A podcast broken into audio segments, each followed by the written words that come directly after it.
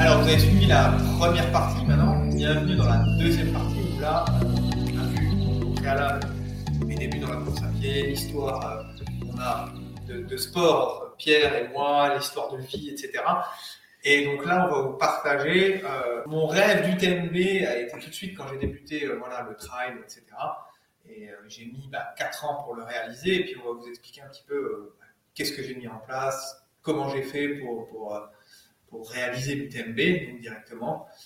Et qu'est-ce que ça m'a procuré en termes d'émotion, est-ce que j'ai eu des difficultés, etc. etc. Donc euh, on va échanger sur ce domaine-là. Ok. Donc, 4 ans, tu as mis 4 ans pour préparer l'UTMB. Tu es confronté, on en a souvent parlé, dans ton, dans ton travail, dans ton métier de, de, de coach en ultra-trail, à des personnes qui souhaitent se lancer dans l'UTMB et qui ont au final très peu d'expérience en, en trail, voire euh, qui sont des, parfois débutants en course à pied. Tu as mis 4 ans à le préparer, tu as quand même vraiment bien réussi ton épreuve. Tu as fini combien de à l'époque? Alors, 60, euh, 71e, j'ai mis 28 heures tour. 28 heures pour faire 160 km, quasiment 10 000 de dénivelé. Euh, c'est quand même, enfin, c'est top. C'est un super, euh, super chrono. Ouais, ouais, ouais. Voilà, qu'est-ce que tu pourrais dire déjà à, à ces personnes-là qui, qui peut-être essayent de brûler les étapes, tu vois, parfois Ce que tu dis, c'est vrai, mais ça, c'est un phénomène de société. Ouais. Qu'on veut tout tout de suite et Mm. maintenant, et on ne prend pas le temps de, de- de- d'appréhender la discipline, de, de- de- de- de mettre étape par étape les- le bon cheminement pour pouvoir arriver sans encombre Mm. à un UTMB. Ça se prépare pas comme ça. Bon, effectivement, ce que tu dis, c'est que j'ai souvent des gens qui me disent, ben voilà, euh, quand je vois le passif, parce que je fais toujours euh, le passif avec la personne, il me dit, ben, ça fait un an que je cours, mais euh, voilà, euh, l'année prochaine, euh, j'ai les points, je veux m'inscrire à l'UTMB, etc. Qu'est-ce que tu en penses? Alors oui, on peut tout faire. On peut tout faire, bien évidemment. Mais le but, c'est quoi? Après, si c'est un but, on va dire, ponctuel comme ça, Ouais. et qu'on veut réaliser juste un UTMB, puis se dire, bon, bon, après, moi, j'arrête le trail, etc. Ou est-ce qu'on veut durer dans la discipline? Il y a deux, deux chemins à prendre. Mais dans tous les cas, pour, le, pour passer le meilleur des moments sur une épreuve comme ça, ça se prépare et ça se prépare. C'est un cheminement à long terme, tant au niveau physique, entraînement, que aussi mental. Ouais, prépa mentale Exactement. et, et alimentaire aussi. Exactement, ouais. C'est c'est global. Il faut avoir une vision holistique de l'individu, donc globale de l'individu, quand on se lance dans ces épreuves Mm. comme ça.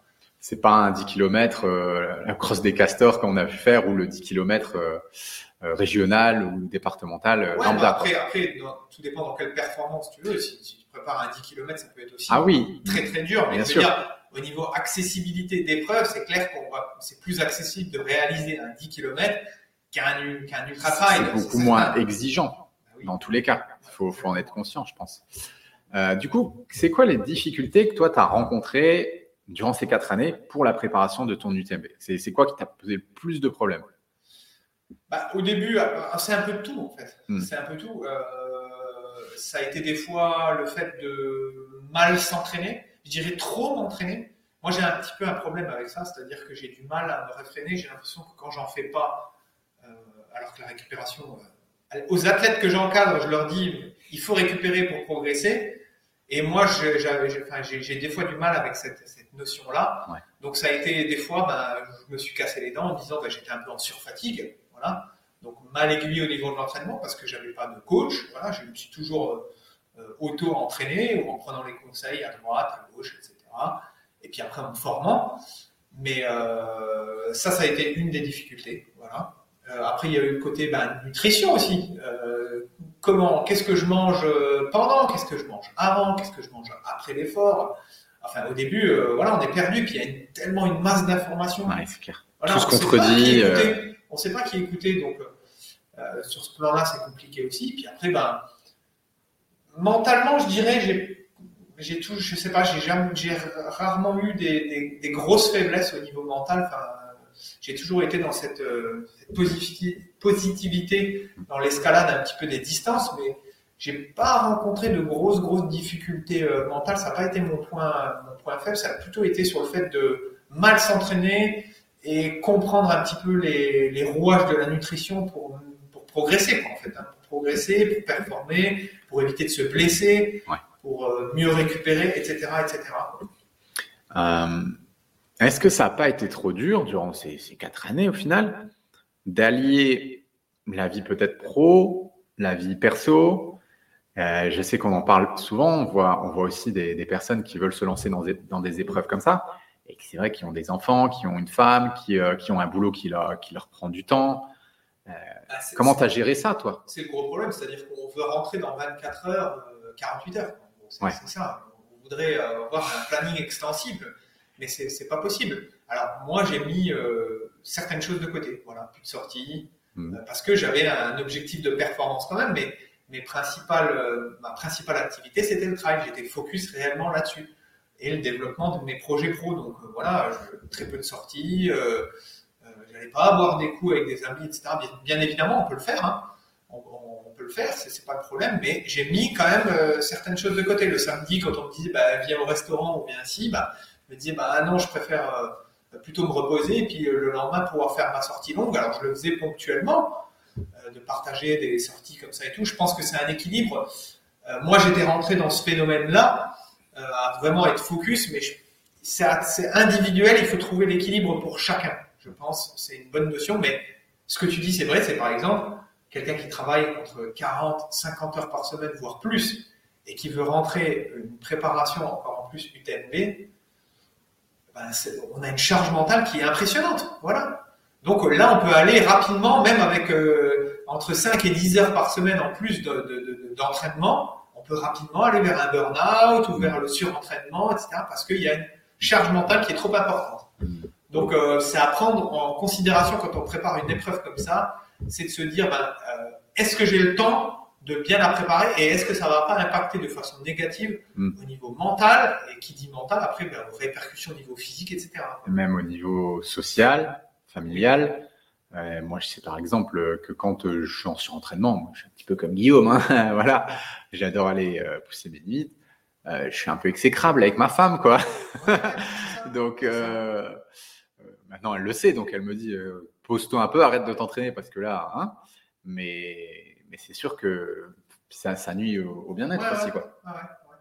Donc toi, comment tu l'as vécu au final tout ça?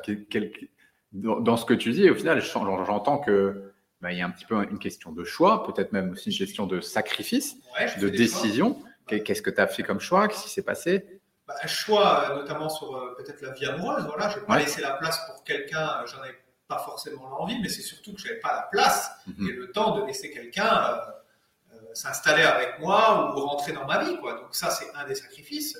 Voilà, le célibat, par exemple, c'est un des sacrifices.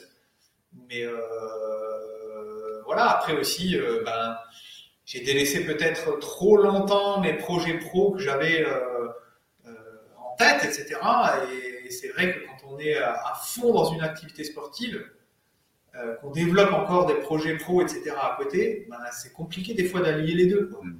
Donc surtout quand on est dans des, des, sports d'ultra-endurance comme ça qui demandent beaucoup, beaucoup de temps de préparation, moi, ça allait, euh, les plus grosses semaines, j'ai fait des semaines à 25-30 heures. Voilà, ça pendant, pendant des mois. Voilà, c'était toujours euh, au minimum, j'avais une quinzaine d'heures de sport et euh, en, grosse phase, c'était entre 20 et 30 heures. Hmm. Ça, c'est clair.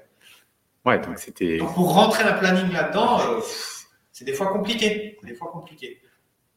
Donc, ok, donc ouais, ta, ta, vie, on parle de vie sociale, sentimentale, on parle de vie professionnelle où tu as pu, euh, tu as pu justement faire un petit peu des sacrifices ou en tout cas moins développer que ce que tu aurais aimé si tu n'avais pas ça. Encore une fois, c'est une question de choix. Mais c'est une question de choix parce que j'étais très heureux avec ces choix-là. Bien sûr. Bien sûr. Euh, tu vois autre chose? Pas forcément. non, non. forcément. J'ai pas eu d'autres barrières par rapport à ça. Ouais, donc, euh, donc durant quatre années, c'est quand même quatre années qui sont au final assez ascétiques quand on peut voir euh, aujourd'hui une société qui est très orientée sur la consommation ou le, tout ce qui est divertissement. Ouais, ouais, Donc c'est vrai que, que, ça peut sembler assez, assez ascétique pour avoir ce genre de résultat dans, dans bah, cette pratique. En fait, c'est ce qu'on disait avant, c'est quand on se lance dans quelque chose, on se lance à fond. Et moi, je voulais comprendre tous les rouages. En fait. Hmm. Donc, je voulais avoir les réponses à toutes mes questions, et j'avais l'impression que j'étais pas, au, enfin, j'étais pas arrivé au bout d'un cheminement. Alors, bien évidemment, on n'arrive jamais au bout d'un cheminement, c'est clair il y a toujours des axes de progression, etc. Mais il fallait que je comprenne la nutrition, il fallait que je comprenne le sommeil, il fallait que je comprenne comment euh, la, meilleure, la meilleure manière de s'entraîner. Donc je changeais des fois des choses, etc. Donc, j'ai toujours été dans cette notion de progression. Donc, c'est ce qui m'a aidé. Donc, je me suis dit, oui, tu es sur la bonne voie avec ça. Donc, c'est pour ça. Maintenant, j'aurais eu peut-être des, des, des, des, des, énormes contre-performances où j'aurais régressé au fil des années. Je me serais dit, bah, peut-être, écoute, voilà, change ton fusil d'épaule et, et, et part sur autre chose, quoi, tu vois. Ok, je comprends mieux, on comprend mieux. C'est aussi pour ça que je te pose des questions, pour que, pour que les, les, les auditeurs, on va dire, l'audience, notre audience, puisse comprendre ton cheminement. Qu'est-ce que c'est en fait au final la vie d'un ultra trailer, la vie d'un athlète d'ultra endurance, quoi, que ce soit dans l'ultra cyclisme ou dans le trail, c'est quand même assez similaire. Euh, bah, du coup, raconte-nous par rapport à l'UTMB, c'est quoi les courses que tu as fait? Comment t'as pas fait 160 bornes du jour au lendemain sur ces quatre années? Donc, on a parlé dans la première partie où on avait fait ce fameux trail de 85 km à peu près, donc ce premier ultra. Qu'est-ce qui s'est passé ensuite? Qu'est-ce que tu as mis en place? Bah, En fait, j'avais une vision euh, quand même à long terme en me disant euh, les années suivantes, je vais augmenter progressivement les distances sur les compétitions. Donc, je suis passé euh, rapidement après sur un 80, 90 pour dépasser les 100. Mon premier 100 km, c'était la TDS euh, en 2016. Donc, la TDS, de, une, cour, une des courses de l'UTMB magnifique.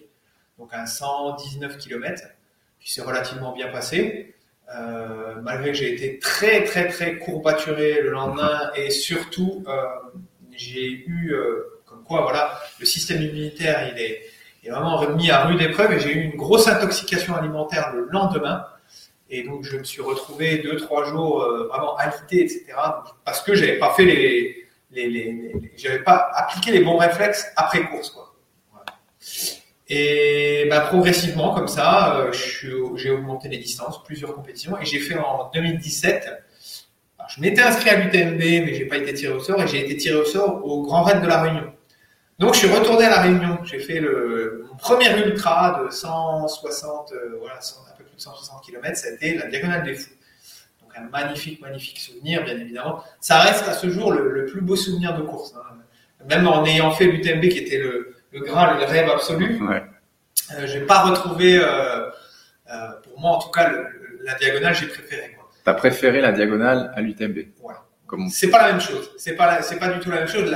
L'UTMB, qu'est-ce que j'ai préféré? L'ambiance euh, générale de course des, des, gens, pour eux, c'est le Tour de France, la Coupe du Monde, quoi. Ça fait vibrer tout le temps. Alors l'UTMB, c'est aussi, hein, il y a du monde, etc. Mais c'est euh, c'est pas pareil. Le départ est fabuleux à l'UTMB, ça c'est clair. Mais euh, il y a une chaleur à la réunion euh, humaine qu'on ne retrouve nulle part ailleurs. Ça c'est clair. Donc tu as fait le Grand Raid, ouais. et ensuite, juste l'année d'après, comment Juste l'année d'après, l'UTMB. Ok. Voilà toute la saison a été orientée pour la préparation de l'UTMB. Tu as fait des courses entre temps quand même. Ah oui, bah bien sûr. À chaque fois, c'était un programme de course en fonction de l'objectif de l'année. Donc il y avait un cheminement progressif. Donc là, par, par exemple, pour l'UTMB, euh, début d'année, euh, j'avais fait le Madère Ultra Trail, donc magnifique sur l'île de Madère à 120 km. Euh, j'ai fait l'Ultra Race à Annecy, qui est à 116 km, qui reste à ce jour la meilleure performance que j'ai pu faire d'ailleurs avec euh, mon, pote et ami euh, Émir Guerreri. On a fait euh, un podium, on a terminé dans le top 10 de l'Ultra Race à Annecy. Donc on a fait, ils avaient un podium pour les 10 premiers, donc on a terminé ensemble sur le podium. Lui, une ou deux places devant moi, je sais plus, j'avais terminé 6 ou 7e, 7e je crois, quelque chose comme ça. Et donc ça a été un fabuleux souvenir. J'ai fait le Verbier Saint-Bernard. Après, pour m'amener à l'UTMB, qu'est-ce que j'ai fait encore? C'est à peu près tout. Après, d'autres petites courses qui sont greffées entre. On va dire les, les, gros événements, ça a été ça, un cheminement progressif, une augmentation progressive de la distance pour aller vers l'UTMB. Ok, donc tu as fait, ouais, as fait quand même pas mal de courses euh, pour te préparer, quoi. Et euh, du coup, euh, comment ça s'est passé l'UTMB en quelques mots hein, Parce que je pense que ça peut faire l'objet d'un podcast complet, ce qu'on appelle un récit de course. Tu vas pas nous le faire là, mais en gros, voilà, quelques mots, si tu peux nous, raconter ton UTMB. Euh...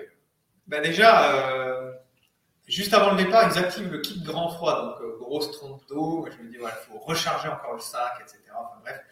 Et je passe euh, ouais, 45 minutes à une heure avec un parapluie sur la ligne de départ pour être bien bien placé. Donc voilà, je, suis pris du satellite et je me souviens avec mon, mon pote à Émir, il y avait euh, tous les élites devant nous, Kylian Jornet et compagnie. Cette année-là, c'était vraiment exceptionnel aussi euh, par rapport au plateau qu'il y avait.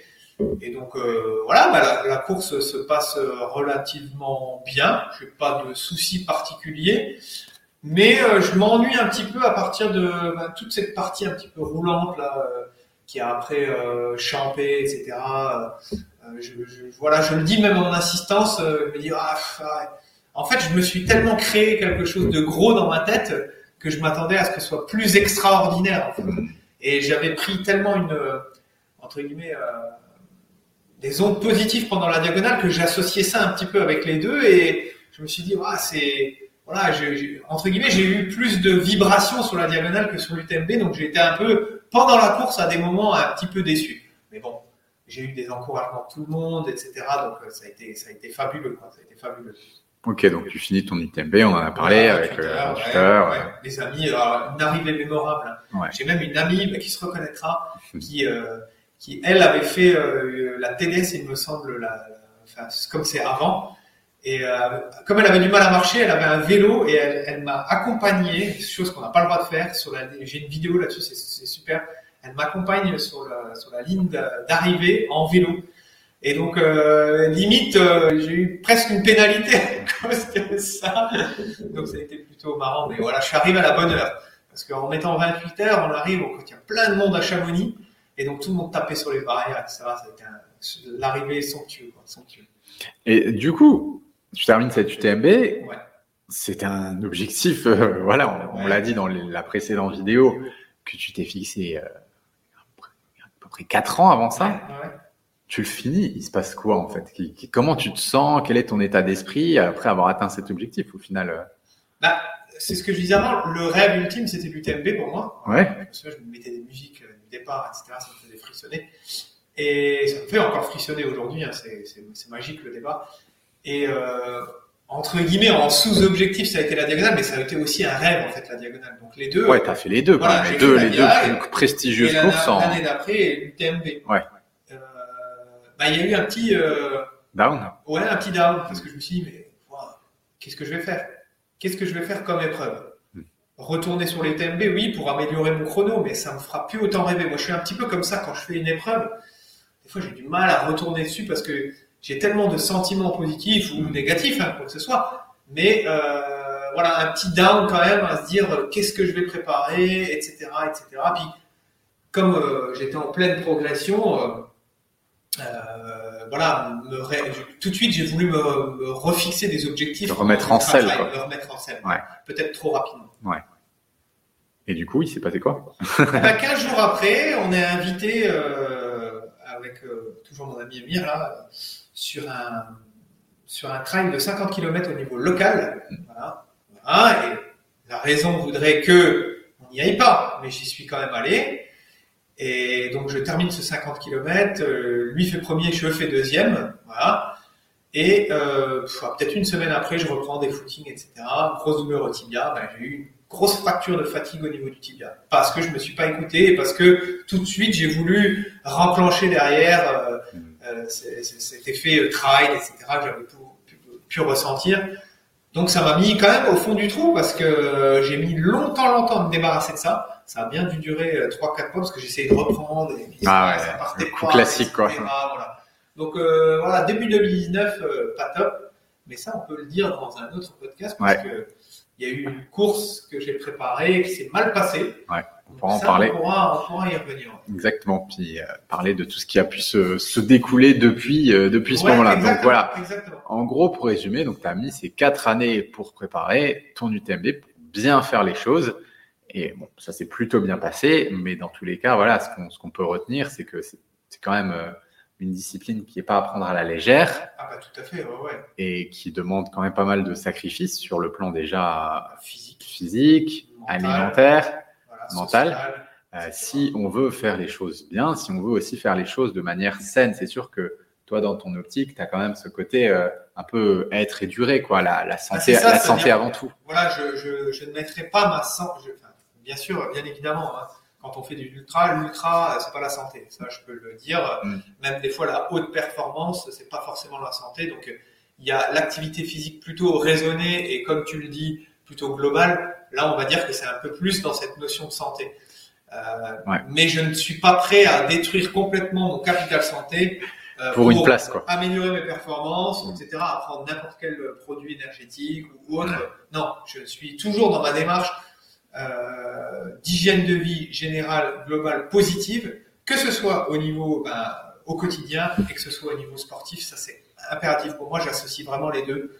Donc euh, c'est primordial. Ça aussi, je pense, que ça pourrait être le sujet d'un nouveau podcast ou d'une nouvelle vidéo, de justement parler de comment tu as trouvé cette, ce fameux équilibre entre performance tout en préservant sa santé. Et je pense que durant ces quatre années où tu as préparé l'UTMB, tu as plutôt bien réussi à le faire. Et, euh, Avec des hauts, des bas. Bien sûr, ouais.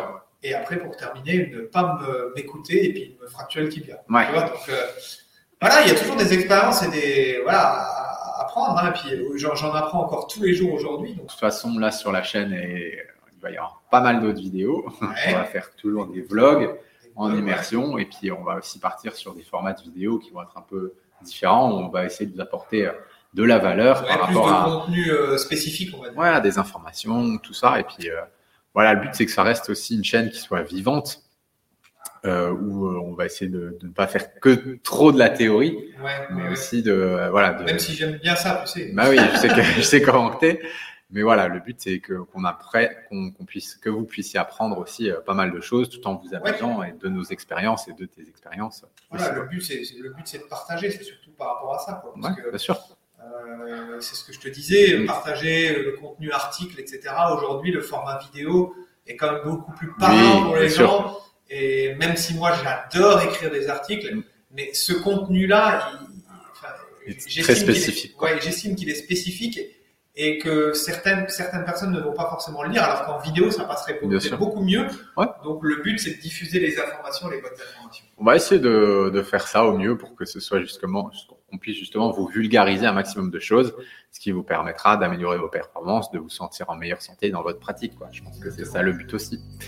Bon, en tout cas, on vous envoie plein de good vibes et puis euh, on vous dit à tout bientôt. Carrément. Allez, ciao ciao. Salut, salut tout le monde.